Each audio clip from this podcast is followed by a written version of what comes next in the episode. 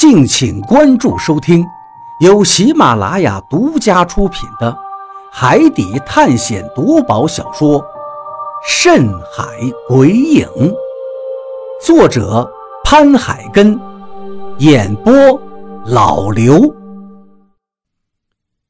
第六十九章，吃人。一个人自己用刀子割开自己的胸膛自杀。这是对自己有多狠呐！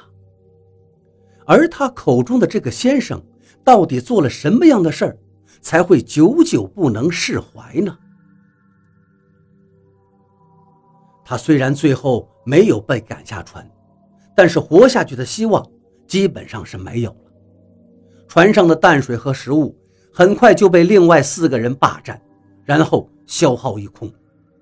本来是能坚持半个多月的食物和淡水，到最后，因为生怕别人多占，那四个人就拼命的吃，结果就坚持了一个礼拜都不到。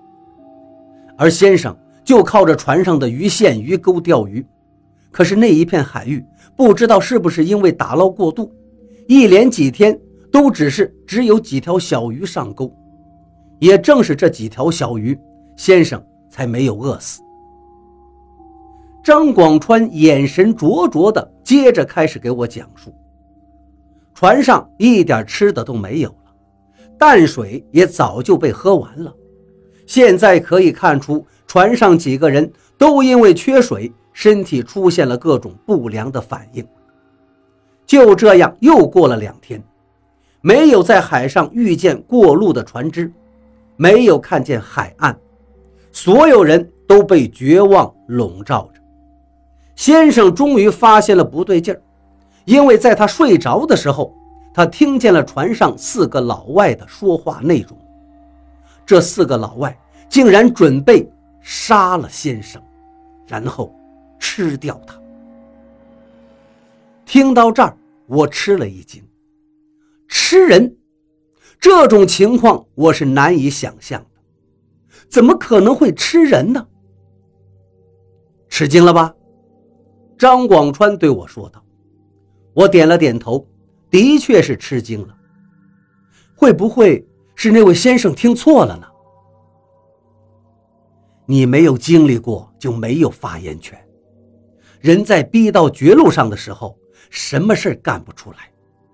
吃人在那个时候只是一种求生的本能而已。人性啊，本来就是丑恶的。”虽然张广川对我这么说，但是我还是有点不相信。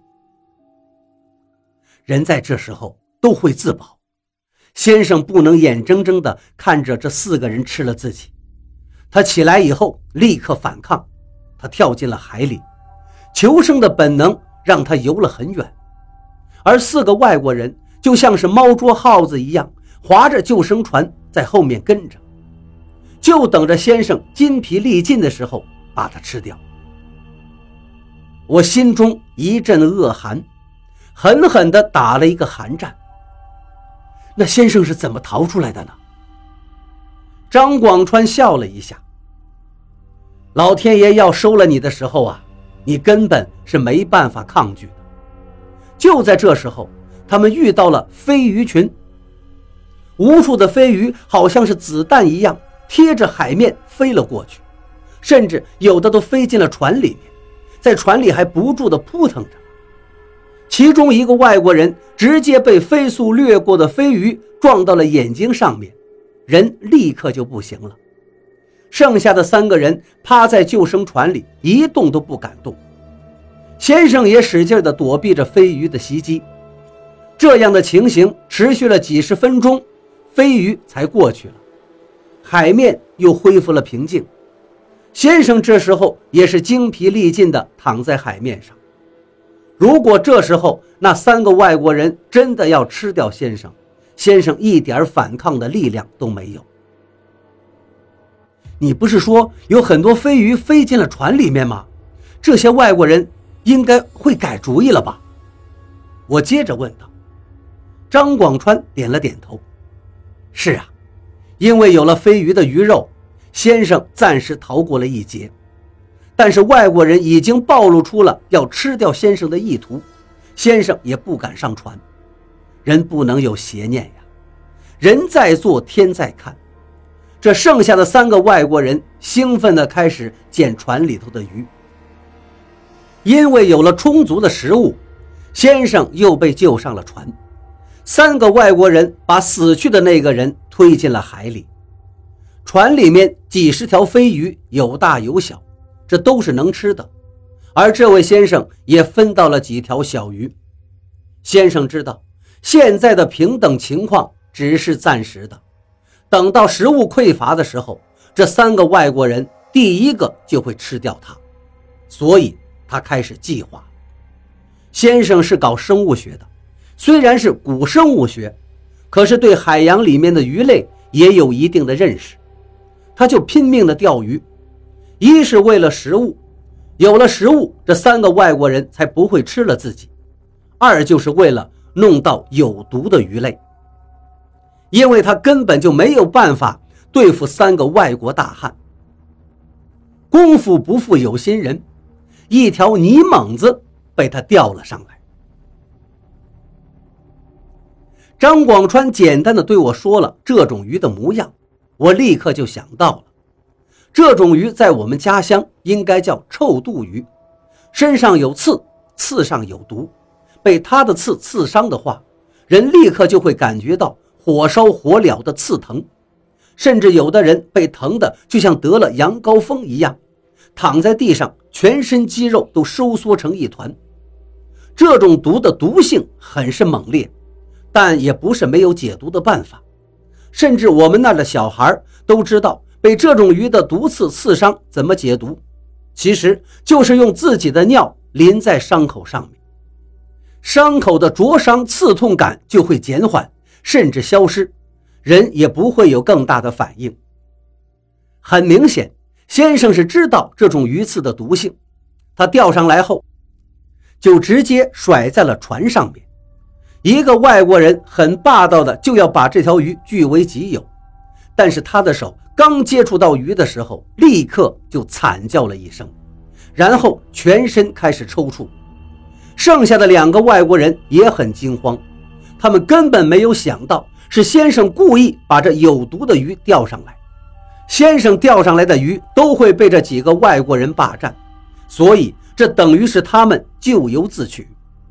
如果不霸占先生的鱼，没有坏心思的话，先生又何必做出这样的举动？那剩下的两个人呢？我问道。先生抓起了鱼，用鱼背上的刺刺到了。那两个人的身上，张广川回答了我一句：“我可以想象，这三个人的下场肯定是都死在船上了。”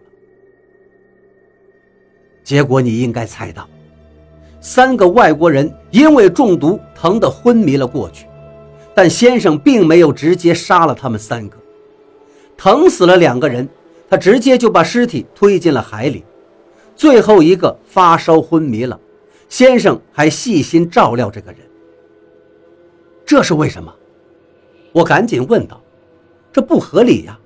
既然是要杀了这三个心怀歹意的人，为什么还要救最后那个呢？如果到了岸上，这个人还活着，会不会告发先生呢？因为先生怕接下来的日子里，有一天会钓不到鱼。”没有食物。一听到张广川的这一句话，我立刻就联想到了这个先生最后自杀，用刀直接破开自己的胸膛。我浑身战栗着，感觉到脊背一阵一阵的发冷。后面的结果不用想了，如果先生没有吃掉这个外国人的话，他绝对不可能自杀。所以。很显然，他为了在海上生存，照顾这个外国人，只是把这个外国人当做食物。果然，就像张广川说的一样，人性都是丑恶的。我狠狠地叹了一口气，站了起来。